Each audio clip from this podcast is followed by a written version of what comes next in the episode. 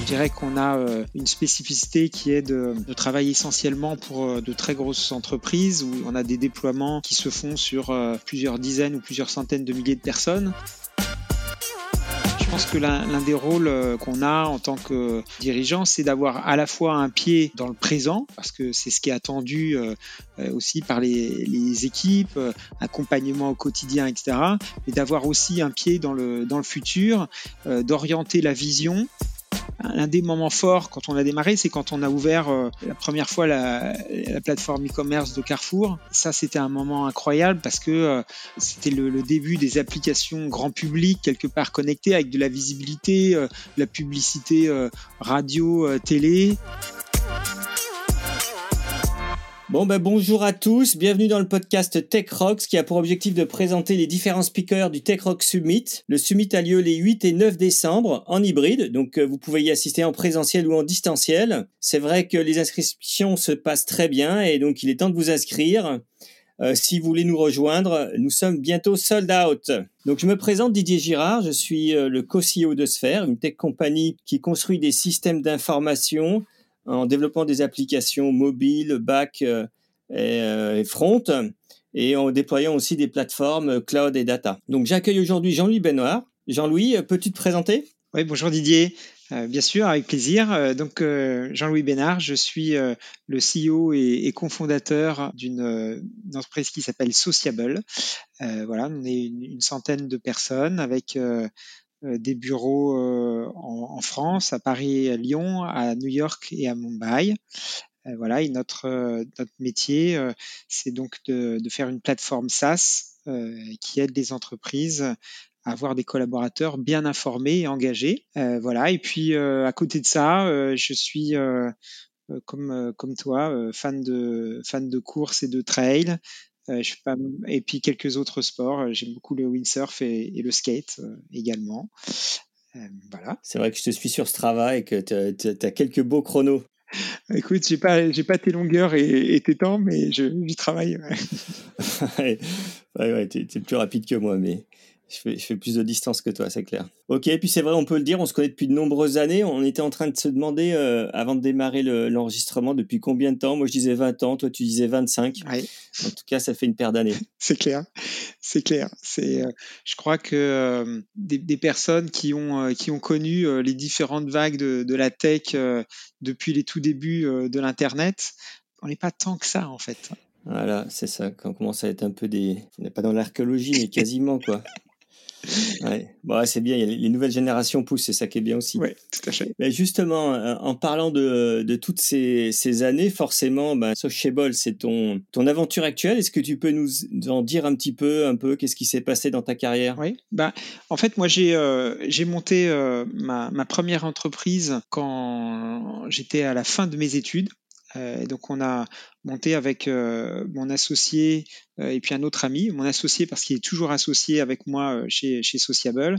On a monté l'une des, c'était en 94, donc il y a, bien longtemps, l'une des premières entreprises qui, qui travaillait dans le domaine de l'internet à l'époque et on a construit notamment les, premières grosses plateformes e-commerce pour Carrefour notamment euh, ou Shop par exemple. Je ne sais pas si maintenant euh, les gens se souviennent encore de, cette plateforme e-commerce. Euh, voilà, c'était notre, notre, première aventure avec euh, une centaine de, développeurs, boîte boîte tech qu'on a revendu à une, filiale de, Publicis. Et puis après, j'ai monté une, une, deuxième entreprise qui s'appelle Brainsonic, euh, qui est une agence euh, digitale, près 120 personnes, euh, assez tech aussi, et, beaucoup portée sur tout ce qui est contenu, social media. c'est une entreprise que je viens de céder il y a pas très longtemps au groupe Décuple. Et puis deux autres deux autres sociétés, une première spin-off en fait de Brainsonic il y a quelques années qui était une plateforme de digital asset management qu'on a revendu à un éditeur qui s'appelle Wedia et puis donc depuis euh, huit ans, euh, Sociable, qui est là aussi une spin-off de, de Brainsonic, et dans laquelle je suis euh, à, temps plein depuis maintenant à peu près six ans. Il y a une phase de transition en fait, et puis cela va faire six ans que je suis à temps plein sur, Sociable. Voilà un peu l'histoire. Et donc, tu as, quand même, à la base, c'est plutôt tech, c'est ça? Et est-ce que, enfin, quels ont été tes différents rôles à travers, dans toute cette aventure?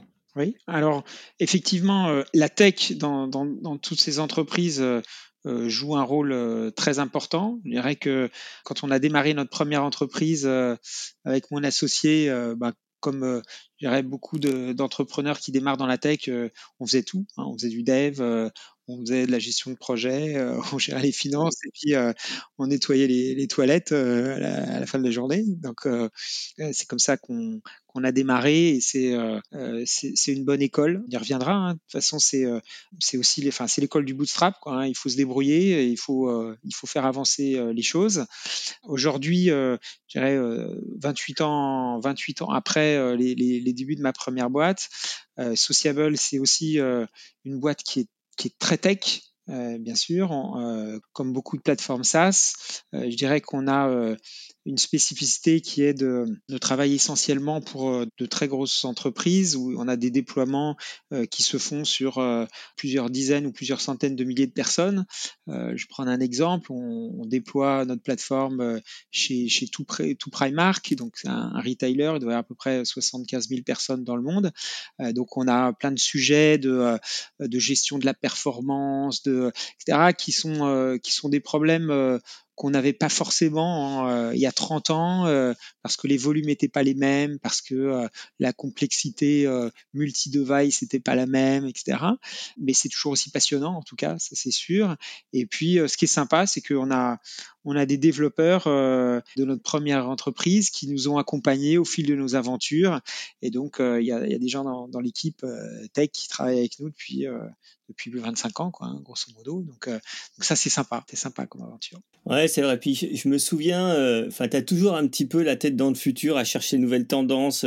Je me souviens, euh, juste après que tu quitté Publicis, je sais pas si ça s'appelait Publicis d'ailleurs à l'époque, mais que tu montais Brain Sonic, je t'avais rencontré, on, on avait voilà, enfin, tu, voulais me présenter un peu ta nouvelle aventure. C'était Square Edouard VII, il me semble. Tout petit bureau dans un espace de coworking. Et, et tu me disais ouais je crois vraiment à la vidéo Didier et ça va vraiment euh, ça va cartonner la vidéo. Ça devait être en 2000 2002 quelque chose comme ça. Je sais pas tu as peut-être les dates en tête. Ouais, c'est ça.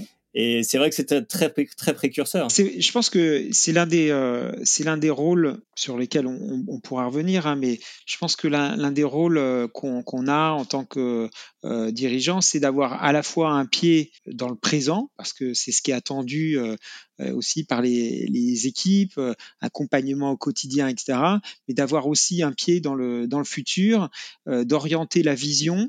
Euh, et, je trouve personnellement que euh, c'est beaucoup plus simple de le faire maintenant que il y a il y a 25 ans. Parce que je trouve que le plus on accumule de l'expérience et plus euh, on voit des, des patterns récurrents qui sont à l'œuvre et plus je trouve on, a de la facilité pour pour parier sur sur des choses ou pour je pense que l'intuition, il n'y a pas vraiment d'intuition en fait, c'est de l'expérience combinée à de la data et forcément avec les années, euh, ça devient plus simple, je trouve. Est-ce que tu as justement dans ta carrière des moments un peu spéciaux qui t'ont marqué, qui des, des, choses particulières quoi ouais, Bien sûr, euh, alors sur, sur autant d'années, il y en a, il y en a beaucoup. C'est pas toujours simple, mais je dirais que le, le je pense la, la première euh, un des moments forts quand, quand on a démarré, c'est quand on a ouvert euh, la première fois la, la plateforme e-commerce de Carrefour. Ça, c'était un moment incroyable parce que euh,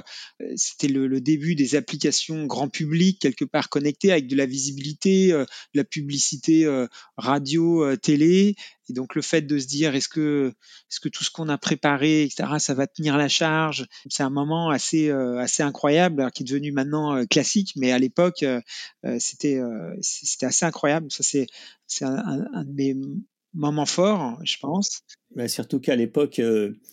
Admettons que tu aies mal dimensionné ta machine, provisionner un nouveau serveur. Exactement. Alors nous, en fait, ce qu'on n'avait pas bien dimensionné, à l'époque, euh, je m'en souviens encore, comme c'était hier, euh, c'était les imprimantes qui imprimaient les bons de livraison. Euh, des, des, imprimantes industrielles et, en fait, elles, elles, elles, sortaient pas assez vite. Donc en fait, il y avait un goulet d'étranglement sur les sur les bons de livraison. il y a toujours un goulet d'étranglement quelque part. Ça, ça, il y en a toujours un, ouais, c'est clair. Faut arriver à le trouver. Et quand tu arrives à, le faire, à faire sauter ton premier goulet d'étranglement, bah, tu en trouves un deuxième. Et donc là, c'est vrai qu'il y avait encore un côté très Ouais. physique. alors. Et puis, euh, je crois que le, euh, un des moments euh, forts tu vois, qui m'a marqué, et là c'est pareil, hein, c'est des découvertes qui, euh, qui, qui remontent, mais qui sont quand même assez structurantes parce que elles, m'ont appris beaucoup de choses. Moi, je venais du monde du monde C++, donc il y a très longtemps, hein, tout le monde codait en, en C++. Et puis un jour, j'ai j'ai découvert un langage qui s'appelait Delphi, euh, qui avait été créé euh, par euh, celui qui a après créé C Sharp, qui avait créé c'était à la fois un langage et un, et un compilateur. Et j'étais bluffé par à la fois la puissance et la simplicité du langage. Et puis ça m'a appris aussi beaucoup de choses pour le pour, pour le futur. C'est qu'en fait, euh, donc les, les deux à l'époque, euh, le compilateur, le leader des, des compilateurs C++, c'était Borland. Et donc ils avaient, euh, euh, je sais plus combien de développeurs qui euh, qui travaillaient sur euh, sur C++. Il devait avoir, je sais pas, 400 développeurs euh, sur C++. Et puis euh, le, le créateur de, de Delphi, en fait, un jour sur euh, en fait un café, un soir, une discussion de tu vois de, de café, et ils réfléchissent avec des avec des potes à, à un nouveau langage qui pourrait euh, et ils posent en fait les, premiers concepts sur euh, sur une nappe en papier dans le bar et, le lendemain euh, ils vont voir le fondateur de, Borland, Philippe Kahn, et ils lui disent on va faire ça et en plus on va le faire avec très peu de personnes. Et donc ils prennent sept développeurs pour faire Delphi. Alors, ils ils se trompent pas, hein, ils prennent sept bons développeurs. Et là, ils font donc une première version, la toute première version en C++, et puis, dès qu'ils ont une première version, ils commencent à écrire Delphi en Delphi. Et en fait, à 7, ils ont une, une, vélocité euh, inimaginable. C'est-à-dire qu'à côté, euh, il y a les 400 développeurs C++ qui, avec tout ce que tout qu'il y a d'overhead, etc. Et, et, les, et les 7 développeurs Delphi, ils avancent à une vitesse incroyable. Et donc ça, cette histoire, elle m'a impressionné et elle m'a aussi beaucoup appris pour euh, pour le futur. Et aujourd'hui, euh, c'est encore euh, euh, quelque chose que je mets en œuvre. Euh, je préfère qu'on ait des gens très bons, très véloces, très synchronisés et moins nombreux, plutôt que des armées de, de développeurs plus ou moins expérimentés, plus ou moins motivés, avec tout l'overhead de synchronisation qu'il peut y avoir derrière. On retrouve euh, dans ce que tu dis, on retrouve vraiment deux choses aussi qui me tiennent à cœur. C'est un, le dogfooding. Et donc eux, très rapidement, bah, ils ont utilisé le produit qui, le développait pour développer le produit qu'ils développaient. Donc c'est vraiment euh, du point de vue de l'expérience utilisateur et du coup développeur, bah, je pense qu'ils ont énormément accéléré sur la qualité du produit qu'ils développaient. Et, euh, et, le deuxième aspect, c'est ce que je dis souvent aussi, c'est qu'entre un développeur moyen et, un, et, un, bon développeur, voire un très bon développeur, il, peut y avoir des facteurs 10 à 100 de productivité. Alors quand je dis ça, les gens ils disent non, mais tu déconnes. Je dis bah tu prends un bon développeur, il va fixer un bug en deux minutes, là où il y en a un qui va mettre deux heures. Bah c'est voilà, enfin déjà tu as compris qu'il y, y, a un ratio de 60. Et ben voilà, enfin c'est ça. Et il vaut mieux avoir des, des, des équipes, euh, petites équipes trapues que euh, des batteries d'ingénieurs. On est bien en phase, ouais, tout à fait. Ok, ben et donc du coup, euh, est-ce qu'il y a des choses qui t'inspirent au quotidien, des choses que tu lis, euh, des personnes? Ouais, alors moi je, fais beaucoup de benchmark. Ça reste un de nos grands principes de, euh, de travail. Je benchmark énormément. Alors, moi, je suis dans l'industrie SaaS, hein, Software as a Service. Donc, euh, euh, mes, mes, lectures, elles sont beaucoup issues de SaaSter et, et SaaStock, euh, qui sont un peu les, deux grands euh, portails euh, dédiés à, à, tout ce qui est monde du SaaS, pas spécifiquement technique, mais aussi beaucoup sur la stratégie, les ventes, le marketing, le scaling, etc. Donc ça, c'est une source, une source d'inspiration énorme. Et puis, voilà, je, lis beaucoup, souvent d'ailleurs des articles courts. J'achète énormément de bouquins que je n'ai pas de temps de lire. Euh, mais euh, et j'aime bien et je continue à le faire pourtant donc euh, j'aime bien j'avoue c'est peut-être triste pour la planète mais j'aime bien les livres euh, imprimé, quoi, papier. Et donc, euh, ma, ma, bibliothèque est remplie euh, de livres, dont une grande partie que je n'ai pas lu, mais que je suis hyper content d'avoir quand même dans la bibliothèque. souvent je, les refeuillette ou etc. Mais voilà et donc en tout cas euh, euh, oui je, je, je, fais beaucoup de veille pour rester euh, et pour benchmarker euh, pour avec l'envie de, de, toujours de me dire je veux qu'on soit au top sur tout ce qu'on fait et même qu'on aille chercher les meilleurs pour faire encore mieux. Donc voilà, benchmark c'est fondamental pour ça. Et en, en termes de personnes tu as des gens comme ça qui t'éclairent ou qui t'ont éclairé? Alors, moi, j'étais euh, très impressionné euh, par quelqu'un qui s'appelle Jean-Marie Hulot, en fait, notamment euh, a été euh, euh, un peu à l'origine de, l'iPhone, mais en fait, moi, je l'ai rencontré euh, avant ça, quand il était chez Next, c'est pareil, hein, on fait un peu d'archéologie, mais euh, Next, euh, c'était euh, un peu la Rolls-Royce des ordinateurs euh, à l'époque où Steve Jobs avait quitté Apple et avait remonté son entreprise. Donc moi, j'ai eu la chance de rencontrer Jean-Marie Hulot.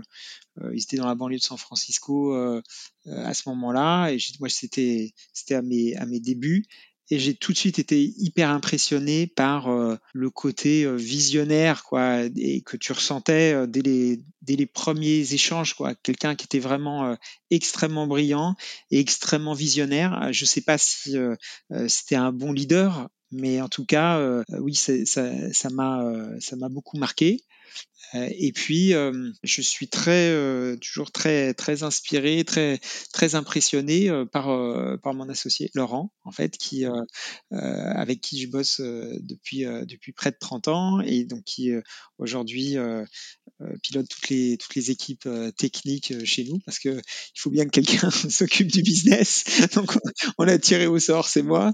voilà, j'apprends, j'apprends toujours énormément de lui. Vous fonctionnez, nous, chez Sphere, justement, pour avoir un bon équilibre, on a, créé cette, enfin, utilise cette notion de co-CEO. Euh, j'ai un binôme qui est Bruno Le Forestier qui, s'occupe de toute la partie business et moi je m'occupe de toute la partie plutôt engineering. C'est un peu ce mode de fonctionnement aussi? Ouais, grosso modo. Alors euh, Laurent, lui, s'occupe à la fois euh, du, produit, euh, mais aussi il s'occupe aussi euh, euh, de, de, la partie finance, comptabilité et on travaille. Euh, donc moi, je m'occupe plutôt du business, mais on travaille à deux sur euh, la stratégie, la stratégie financière, et puis euh, on, fait pas mal de séances où on travaille sur le produit à deux.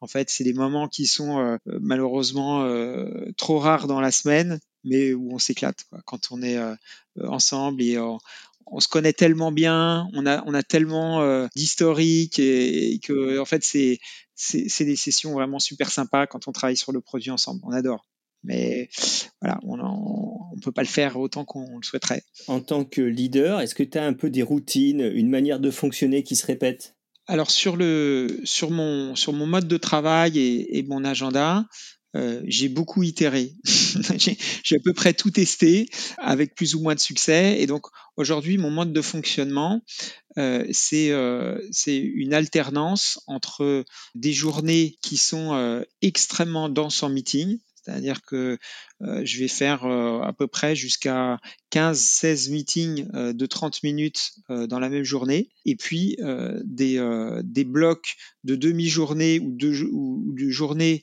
où au contraire il n'y a, y a pas de meeting. Dans mon agenda, le, le, il y a un bloc où euh, euh, c'est marqué euh, en prenant un meeting avec moi sur ce créneau, vous, vous n'aidez pas l'entreprise. donc, donc les, les, gens évitent quand même de, de m'en mettre. Ah, et, excellent, ça. Et, et, donc voilà, ça me euh, donc les, les, journées de réunion sont, euh, sont, sont, assez éprouvantes quand même parce que c'est un, une densité euh, énorme, mais au moins ça me permet de ne pas polluer des, des demi-journées. Je vais pouvoir travailler sur, sur des choses de fond sans meeting. Voilà, donc j'ai cette alternance-là euh, où j'essaye de, de, de, préserver euh, au moins 4 à 5 blocs d'une demi-journée dans la semaine. Ok, plutôt remote? Alors, moi, je, je suis euh, euh plutôt remote puisque euh, moi, j'habite dans le, dans, dans, le sud de la France et euh, je n'ai aucun bureau à l'endroit où j'habite.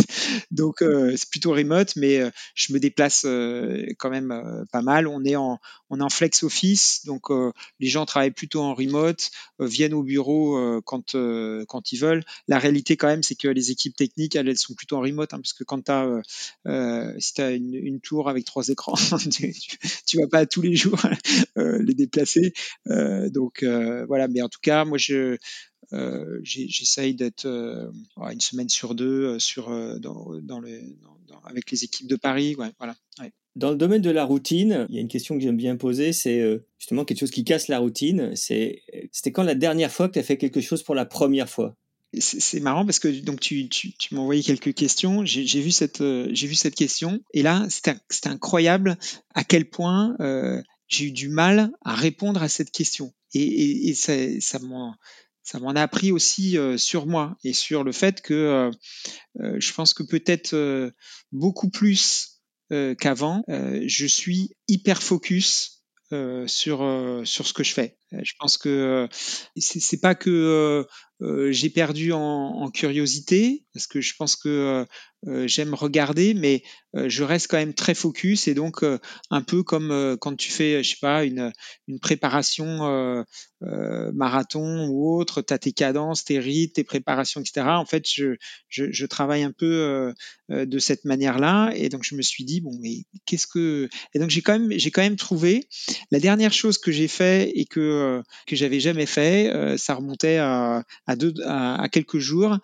c'était prompter une intelligence artificielle.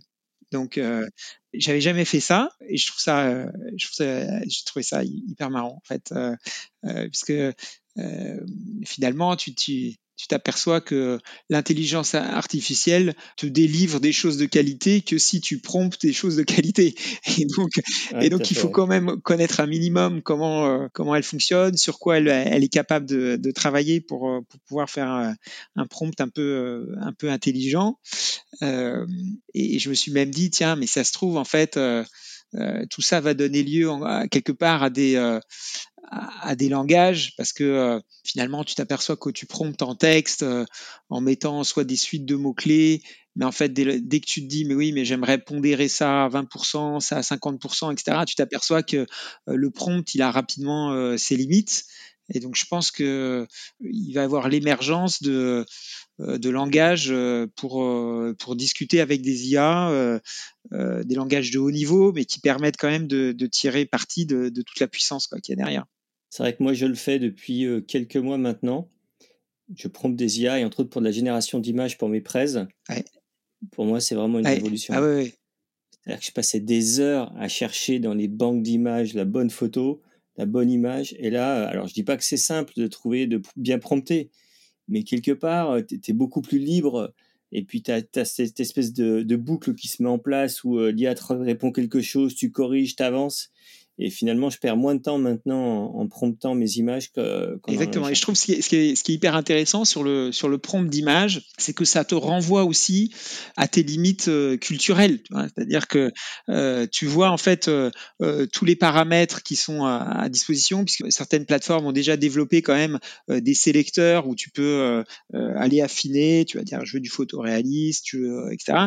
Mais en fait, tu t'aperçois que sur les sur les 100 mots qui te sont proposés, sur les je sais pas, types d'images, je dis mais en fait il y en a combien dont je connais vraiment le sens, tu vois? Et, et, donc ça c'est intéressant parce que euh, on pourrait se dire que c'est quelque chose qui finalement euh, va brider euh, la culture et la, et la créativité pour la, la, la, déplacer, mais en fait pas du tout. Je pense que euh, c'est au contraire une invitation à, à, à, à maîtriser euh, tu vois, tout ce qui a été fait au niveau artistique avant, etc., pour euh, pouvoir mieux, mieux dialoguer. Ok, donc tu, tu vas venir parler au Tech Rock Summit, et, et du coup, de quoi, de quoi vas-tu nous parler? Alors, moi, je, je, vais vous parler de, de Bootstrap.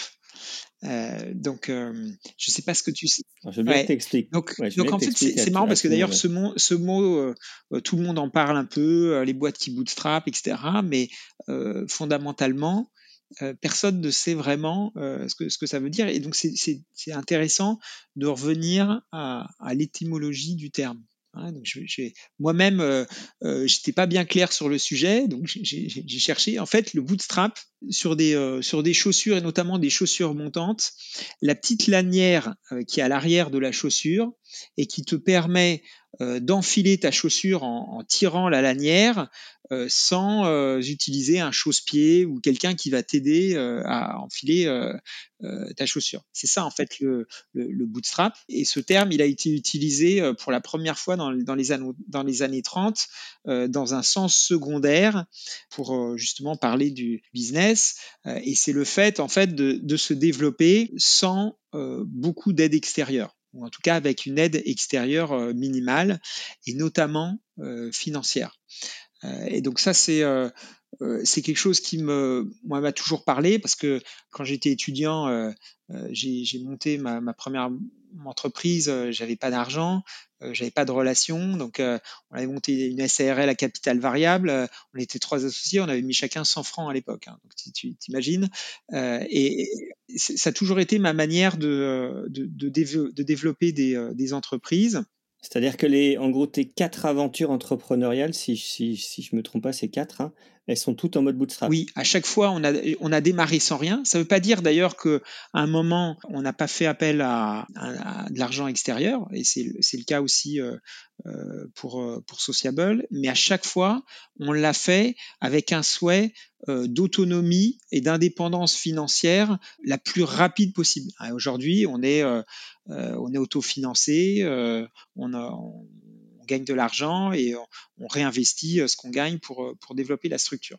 Et donc, on pourrait se dire, mais finalement, pourquoi? Et d'ailleurs, pourquoi alors que c'est tout le je dirais, le mouvement euh, global, la norme, euh, c'est de faire exactement l'inverse.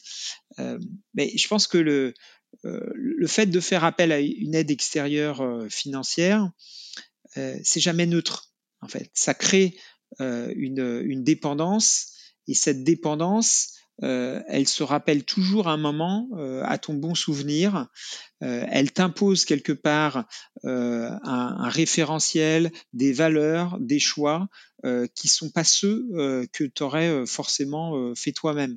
Et on le voit notamment quand le, contexte économique se tend et, ben, et que les, investisseurs deviennent plus nerveux. Ils vont, imposer euh, aux structures qui sont dans leur portefeuille euh, des choses que euh, les, les, fondateurs n'auraient pas forcément envie de faire, mais sur lesquelles ils vont quand même s'exécuter. Donc là, c'est un peu une des questions que je voulais te poser. On, sait que dans le, en ce moment, dans le monde des financements, pour faire de l'hypercroissance, on est un peu dans, on est rentré dans un moment d'hiver. Et, et, donc, tu penses que toi, par rapport à ça, le bootstrap, c'est un atout? J'en suis convaincu parce que euh, euh, pour nous, euh, l'hiver c'est toute l'année. c'est comme c'est comme quelqu'un qui vit, vit, au pôle Nord. Pour nous, au sens les Exactement. Pour les bootstrappers, tu vis au pôle Nord toute l'année, donc en fait l'hiver, ça, ça, ça te change pas plus que ça. Et donc je pense que ce, tu vois, on voit beaucoup passer ce terme de, de cash efficiency. Euh, en ce moment euh, qui, que les, les, fonds essayent de faire appliquer euh, à des structures qui ont toujours cramé beaucoup plus que ce qu'elles faisaient, ce qu'elles faisaient rentrer. Moi, je pense que quand tu l'as jamais fait avant, c'est très difficile de le faire après. C'est toujours plus facile presque de dépenser du cash que de se mettre à économiser. Et encore, je pense que quand tu as été habitué à, à, faire très attention au cash, je pense que c'est euh, moi ça reste l'un de mes points faibles. J'ai toujours une hésitation à prendre à prendre des risques en fait que que n'ont pas d'autres. Il y a des moments où il faut prendre des risques, mais euh, en tout cas quand l'hiver arrive, je pense que effectivement euh, le bootstrap euh, c'est un atout et, et, plus solide. Et, on voit bien d'ailleurs qu'en ce moment les fonds euh, essayent d'investir euh, dans des boîtes euh, qui ont bootstrappé jusqu'à maintenant. Et donc, un, durant ton intervention, ça va être de, quels sont les thèmes que tu vas aborder? On, on, va, on, va, on va essayer de bah, d'expliquer un peu concrètement euh, ça veut dire quoi? En fait, travailler euh, euh, avec une aide financière minimale, qu'est-ce que ça implique en termes euh, d'organisation, de management, euh, d'équipe, euh, de choix aussi par rapport soit aux techno ou à l'organisation des, équipes techno que, tu mets en place. c'est quoi les bénéfices? Et puis c'est quoi les limites aussi? Parce que c'est clair que y a, c'est jamais blanc noir, il y a toujours des inconvénients mais voilà, en tout cas, l'idée c'est que les, les, personnes qui vont, qui vont assister puissent avoir une idée claire de ce que c'est, parce qu'on entend beaucoup parler, mais c'est pas toujours très clair. Comment ça peut être mis concrètement en œuvre Et puis voilà, j'espère que ça fera des émules. Bah super, en tout cas, je suis vraiment impatient. Tu m'as donné l'eau à la bouche là. Je pense que ça va être effectivement un bon moment et puis sans doute aussi une belle découverte pour pas mal des, des personnes qui vont assister parce que c'est vrai que les, les, modèles qui sont plutôt mis en lumière, c'est les modèles hyper financés. on, met en vite, vite fait en, avant les licornes qui sont qu'en fait que des, des, des, manières de financer qui sont orthogonales justement au bootstrapping. Donc je pense que ça va, à mon avis, ça va être très intéressant. Il y aura sans doute beaucoup de questions, donc prépare-toi aussi à, à bah voilà, être un petit peu challengé par la salle. En tout cas, ce sera intéressant. Je serais ravi, en tout cas, et je me réjouis à l'avance. C'est un, grand plaisir. Et un, merci beaucoup de, m'avoir invité pour euh, partager euh, euh, ce sujet. Voilà, bah en tout cas, merci beaucoup Jean-Louis. C'était pour moi un plaisir de faire ce, ce, podcast avec toi. Merci Didier. Et puis je dis à tous les auditeurs, bah, je vous donne rendez-vous donc les 8 et 9 décembre. Il reste encore des tickets, donc n'hésitez pas à réserver. Merci beaucoup. Merci, à bientôt.